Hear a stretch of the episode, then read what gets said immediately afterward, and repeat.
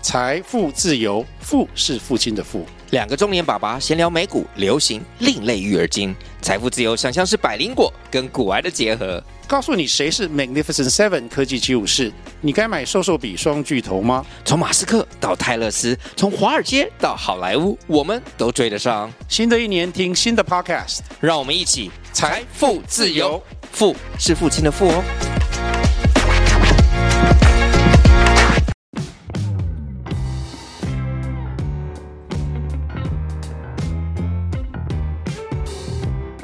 大家好，我是租宇的共同创办人 Sean。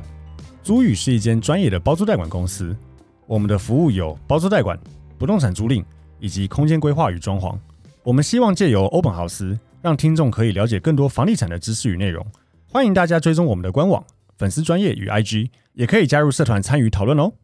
Hello，大家好，欢迎大家收听 Open House Open House，我是 Sean，我是 Tim，那今天我们想要回答一个听众的留言，嗯嗯，那我觉得听众留言蛮好的。那这个问题本身也是常常被讨论的。我先念一下这个评论哈，他问说如何挑到有发展性的蛋白区？他说：“您好，我是从租屋影片而来的听众，不知不觉也听了半年多，感谢你们在节目中分享实用的买房租屋资讯，哦，收获良多。他想在高雄买房，那因为买房预算有限，买不起蛋黄区的房子，但新的从化区如桥头啊，现在房价也涨翻天，只能再往外围找。想问，请问该如何找寻未来有发展潜力但还没被炒作起来的地区呢？呃，毕竟买房总是希望未来房子有增值潜力，买不起市区是无奈，那至少换屋转手时不要赔钱。请问，对于预算不高的年轻人又想买新城屋，该如何寻找未来有发展潜力的地区买房呢？我觉得应该是蛮多人有这个问题。对啊，就是嗯可以很大的回答，也可以很小的回答。对对对，那也谢谢这个佩姬姑娘这个很仔细的问题，也谢谢她一直听我们的 对，感欧本谢豪忠斯实收听。没错，那我觉得我们可以先讲一下，因为他这边一直有在讲到说蛋黄买不起，所以往蛋白去找。这个时候就可以先讨论一下，到底蛋白与蛋黄区的定义要如何去下。嗯，对，这个我们也有找很多这个网友的留言，对呃，然后我觉得很有趣，所以我们可以先讨论一下这件事情。对，我觉得蛋黄蛋白主要是看你的区域怎么去设定为主。嗯呃，举例来说，台北市来说，可能北投比较偏一点，文山比较偏一点，这两个区域可能我们不会觉得它是蛋黄，嗯对。但是你如果以台湾来看啊，整个台北市一定都是蛋黄区嘛，对，对。所以你要去怎么定义你的蛋黄跟蛋白，首先你要去想清楚。我觉得一定要先想一件事情，就是蛋白跟蛋黄，我觉得是相对的，对对对，它绝对没有绝对。绝对就好比像你刚刚讲的，就是以台北市相对来说，嗯可能北投、可能文山区是蛋白区，对可是以文山区来讲，文山区某一些区域又是它的蛋黄区，或是我们再拉大一点讲，以整个大双北市来讲，那如果市中心像我们办公室所属的大安新一区这边，对我们讲说大安新一、松山、中山是蛋黄区，举例，是，那请问中永和板桥算蛋黄还蛋白？对啊，很难去定义，很难定义。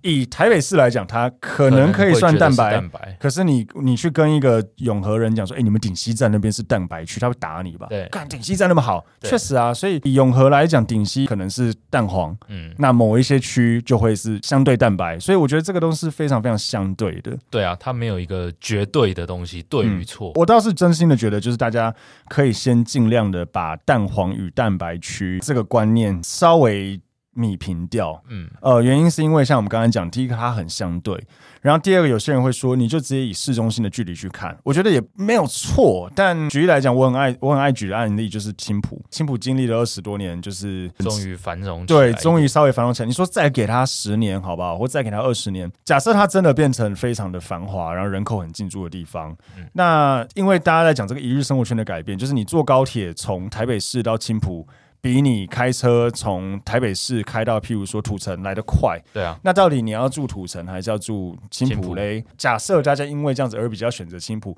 那到底哪个又是蛋黄区，哪个又是蛋白区嘞？因为这个距离就不合理了。对，因为我我刚刚我们录录音之前，我还在讨论嘛。假设有一天这个科技再进步，高铁台北到台中只要二十分钟，这嗯不是完全不可能会发生的事情嘛？对那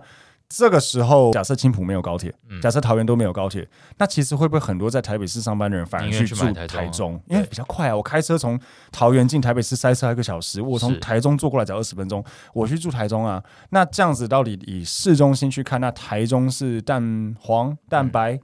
这边很很很难去定义。对，所以我觉得每个区域都有它的一个相对性，所以我会觉觉得说，如果可以尽量先把蛋白蛋黄这个比较传统的想法去弭平掉，我觉得会比较好。是要要用用小区域去看待，更不要像我们小编查的网友会说，呃，以平单来去定义，很多网友、哦在这一篇里面留言，呃，就是我们查到一篇啦，嗯在讲蛋白蛋黄区，很多网友就说什么要讲几次，就是房价最高没有到一百二十万一平的话，都算蛋白，嗯那高于一百二就是蛋黄。请问这位网友，就是你是哪来的数字？对，呃，你如何判定这件事情？一百二的定义是什么？一百二是哪里来的？对，对啊，你说台北市中心的老电梯大楼，但是有面到大马路，嗯呃，有一百二，有有有一啊些有，有一些有的有超过但在它的后面的公寓，你要卖到一百二，不可能，应该极度困难。对啊，那到底什么是蛋黄？你怎么会定义价格？嗯对啊你说这个大，那那你说地保可以卖到快三百，对，啊地保是超级蛋黄，地保旁边的公寓就算高一点， 80给你卖好不一好，可能九十一百了，好不好？对，它是蛋白，嗯这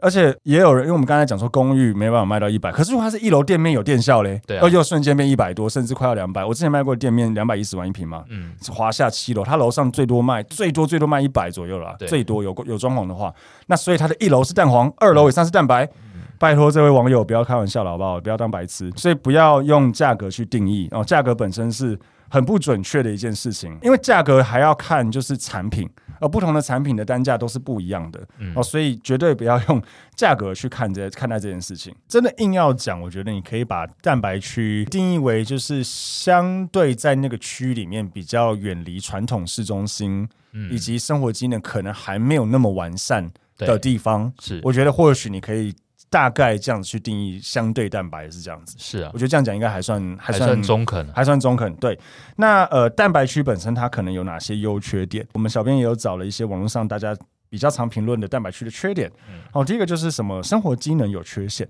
嗯嗯，哦、就是生活机能不好的意比思啊、较差一点了，嗯，再来就是这个较不易转手。嗯哦，因为想买蛋白区的人预算都不高，但我觉得这个有蛋叔，我觉得这有蛋叔对对然后再来就是发展性无法评估，哦，这待会我们可以讨论一下。嗯，然后再来就是交通不便，就算开始盖，也会经过漫长的黑暗期。这个有可能，我觉得这有可能。是对，我们回到第一个就是生活机能缺陷。以现在的都市发展来讲，大部分我们讲的嗯就是稍微比较远离市中心，又是新发展的区域，应该几乎都都是是从从化化区对，应该都是从化区。那从化区，呃，因为很多原因，譬如说，相对较市中心的土地。贵嘛，又难以征收住谁，或是可能就没有那么大一块地去可以使用，所以大部分的我们看到的从化区就会稍微比较离原本的市中心远一点点。对，所以在那样子的情况下，蛮有可能他的生活机能就嗯相对没有市中心来的好。然后还有一个重点，我觉得就是因为他如果划了一个比较大的一块地，啊，你站在那一大块地的正中间就是空地啊，当然没有生活机能啊。对对，所以生活机能缺陷，这是从化区本身的一个一定会遇到的呃一状个况嗯特点，对，所以可以先看一下就是周边的旧市区生活机能好不好。然后还有一个呃，我们之前有分享过，就是现在的生活机能本身稍微被外送 Uber Eats 给打破了。像我们之前有买央北嘛，那你看现在央北有一些陆续有交屋，那对那边还是很多建案在盖，然后还对有一些已经有住人了。那对那些人来讲，因为央北不大，所以它离旧市区都不远，所以他要叫外送应该是蛮简应单该的。叫得到，嗯，但如果是一个超大的从化区对，然后你在那个从化区的很边陲，是，离旧市区很远，有可能你是叫不到东西的，或者是你从化区本身就超远了，之类的就之超类偏的，对对对，对所以我觉得呃，确实生活机能要看一下，嗯。然后再来就是较不易转手，因为想买蛋白的人预算都不高，我觉得这个问题呃有趣，但是我觉得这样子定义是不对的。应该说，蛋白区如果供给量很大的话，嗯，那才会变成是要卖不容易卖。因为你有很多竞争者，对，因为你有很多竞争者，但并不是因为想买蛋白区的人预算都不高，这个理论不太对。对，因为呃，讲直接一点，就是预算相对不高的人本来就比较多嘛，对啊，呃，你你的买盘照理来讲可能比较多，可是这也也要看哦，如果你买蛋白区的超大平数的话，对，这你也可能不好又是一个问题，所以就变成是你就算买蛋白区，你也应该要买标准品。对如果以我们一起是打拼的年轻人小资族，除非你是真的家里还不错，你图一个大空间你要住纯的舒自服，住，我们之前有分享过嘛，就是照理来讲，我们买任何就算是自住的房子，我都是要去考量到未来它的转手性，对对对除非我很有钱，对啊，对，就是我已经有钱到就是嗯放着啊，我就是想自老住子就是要很住久个两百平，对对在在田里面这样子对有没有？我就是花一亿把它盖起来，OK 啊，对你有钱啊，对对，所以如果你够有钱，你根本不在意这个东西它的保值性、转手性的转手话性，是那吗那随便你。对，对，但是如果你不是到那么有钱的话，当然，即便你是买这种蛋白区，我会建议说还是买在那个区域的标准品。对，但是就像 Tim 刚才讲的，要看一下那个区域本身什么样的产品是标准品，嗯以及你的竞争者会不会很多，那边的供给会不会很大。对，对，这个我觉得也有点绑到我们下一个要讨论，就是发展性的问题。换个方式讲啦，如果该区域的供给很大，你在买的时候，其实就有机会买到相对便宜的房子了。有可能了、对啊，是有可可能能的。对，嗯，所以讲到第三个就是发展性无法评估，我觉得这个跟前面也有点点类似，就是说。我个人觉得要如何看发展性好不好评估的话，应该说发展性要怎么评估的话，第一个是这这是我自己的观察，我觉嗯得这个、这个从化区或是这个蛋白区，它如果已经有我把它称为保底了，嗯就是这个区域已经有保障的价格人口，嗯呃，人口会入住的话，举例来说，像我以前读北大嘛，所以我很爱讲那边，就是北大特区。那时候当年我在念书的时候，我们都把它称为北大荒嘛。嗯现在如果听众有北大人，已经知道我在讲什么，就是北我们都会讲说要那个回台北叫进城嘛，要对进进进城了有没有？因为那边真的很荒。但我那时候其实就蛮看好北大的原因，是因为对我来讲，我觉得那边有人口的保底，对，至少会有学生以及老师。哦，会住在附近。那永远讲了非常多次，就是只要有人口，就会有生活技能。对，生活技能起来之后，就会有更多人口进驻，它是个正循它环会嘛。活络，对，像土城那边可能有红海，或是最近前阵子炒很凶的这个高雄，呃，台积电要要设厂，哎，台积电的高雄听说不会去，听说不会，真的听说延缓了真对的听对说不会去。但就是类似这样子，或是说像新竹好了，呃，新竹的科技园区所带来的一些保障底的人口，对，就是一定会有人住在那里。那我觉得只要这个区域有保障底的人口会能够入住的话，它就是一个正循环。这个我觉得一定很重要，你一定要看有人口进来，这是一个超级基本的逻辑，人口进来就会有店家愿意来这边钱，就来了，因为有那个有人嘛。他有商圈，而且如果他可以垄断这边更嗯好，整个从化区只有他一间 Seven，看他生意超好，对不对？那当有更多的生活技能进来之后，就会有别的人来买这边的时候，觉得说，哎，这边没有生活技能不错哦，我愿意买，对所以就有更多人口进来，导致更多店家进来。你看北大特区就是个完美这样的案例。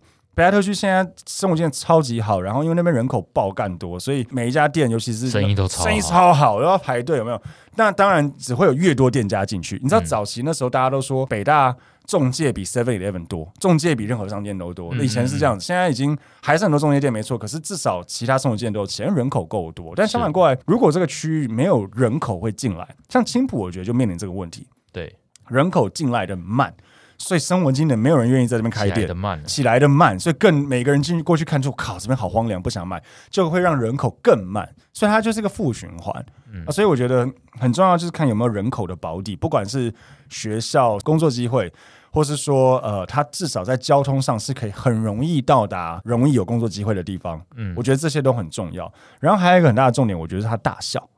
就是我觉得从化区或蛋白区不能太大。嗯，呃，如果它太大的话，你所面临的问题两个，第一个就是你的供给很多嘛，对啊，呃，第二个就是这有点地理性，就是当我们讲的说从化区很大的时候，你某一些区会很难吃到旧市区的生活机能，对，比较偏的地方，它就是机能会起来的更慢。它可能拉的很长嘛。对，对对，像我觉得那个什么淡水对新市镇就看到这个问题啊，哦淡对水新市镇就一期、不二同期、三期期，差超对对多对，，你往比较旧市区这边的显然，当然它也比较早盖对了，但就是它就是慢慢填满，对慢慢填补。还有一个问题，当然就是当你这么多户的时候，你这个人口就算是进来的多，你也填补的很慢，就像对淡水就是这样，它慢慢的填上去，那你越远端那边越南田越啊难填嘛，那你越难填，又回到那个正负循环的问题，那边就没有生活技能。是啊，对，所以我觉得大小跟供给也是个很大的问题。我们之前有听过啦，有淡海的建商盖比较偏，盖得很好，哦要盖超偏的，对，然后很漂亮，但是完全卖不掉，套在那嗯你。说海上叉叉吗？嗯对对对 对对对对，对对对，叉叉黄，房子很漂亮， 对对对对，这讲很久了，讲很久了。卖不掉就卖不掉啊。它的景观真的非常好，对它它还有个问题是因为它是大平，好像比较大的平数，对，它应该是比较定位主成打度假宅这哎样，度假宅。可是我觉得这也是个问题，因为度假宅哦，千万不要投资度假宅，对，因为度假本身就不是个刚性需求啊。而且度假就是想要人家服务啊，你买一个度假宅是自己的房子，然后所有东西都还是要自己来慌的不得了，对，而且你买个不动产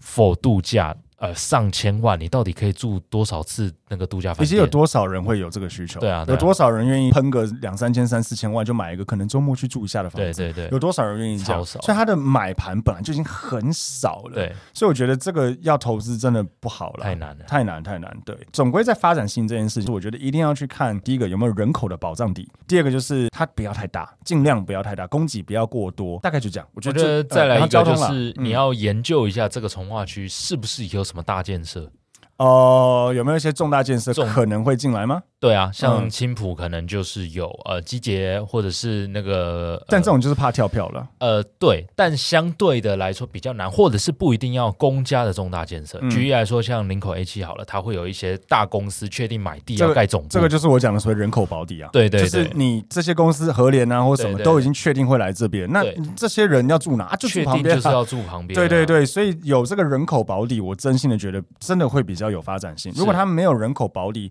呃，如果建商或代销一直只是洗你说啊那个可能会有、啊呃可能会怎样，或是说像我知道很多现在在买卖那个比较嗯讲那个新店的轻轨安坑轻轨，在过去那边。哦，对，那边我觉得真的有有点远，远啦，或是像淡水，其实现在也都有轻轨是，它确实是交通机能没有错，但它就不是那么。如果你有别的选择，我觉得可以看别的啦，是应该是这样讲。对不是不能说它不好，但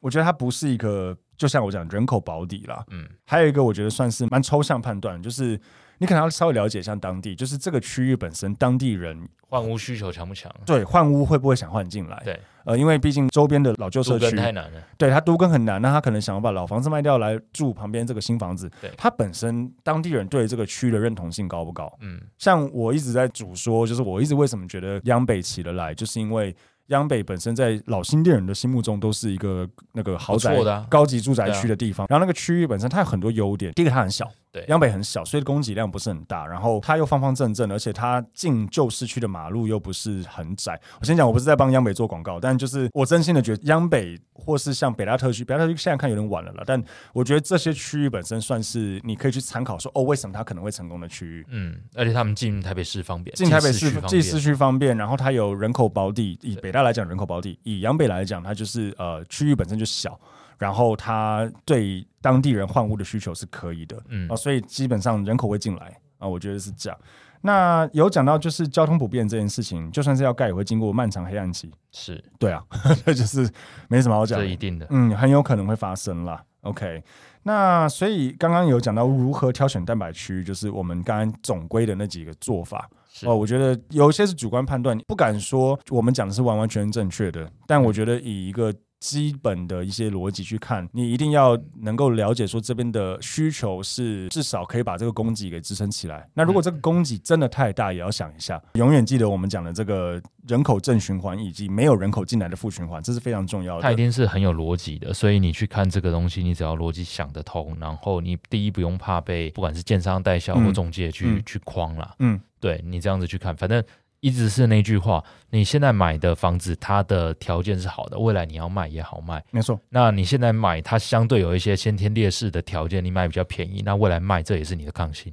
对，可是这也是你如果真的有买比较便宜，那也是你的对对对，优势也嘛 是你的优势嘛，啊对你相对于同区的其他案件，你就是可以卖的比人家买便便宜一宜点。就是立于不败，对对对对对，所以我觉得只要把这些 key point 记得起来，你就会更容易在你挑选案件的时候，比较不会，不管是被被代销洗也好，被中介洗都好，或是说自己陷于这个选择障碍，嗯然后把这些最简单的一些逻辑想清楚，嗯，我觉得就可以。然后永远记得，就是蛋白蛋黄是相对的。有可能你看了这个蛋白区，相对于你那个行政区是其实蛮市中心的，对啊，是那有其可实能它也不是不好的啊。是对，所以我觉得呃，大概就是这样子去挑选，非常希望能帮助到这个佩姬姑娘。嗯那如果佩姬姑娘有听到的话，不知道可不可以也继续帮我们在底下留言说你有听到了。对呃或是如果你听完还是还有有问疑题问，对你当然可以再继续留言给我们，我们可能有没有讲清楚的地方，我们可以在下一集再做补充。是我们每周一四啊会更新我们的欧本豪斯，嗯哦，礼拜一我们都是讲这个房产周报，礼拜四我们就会讲一些像今天这样子的议题，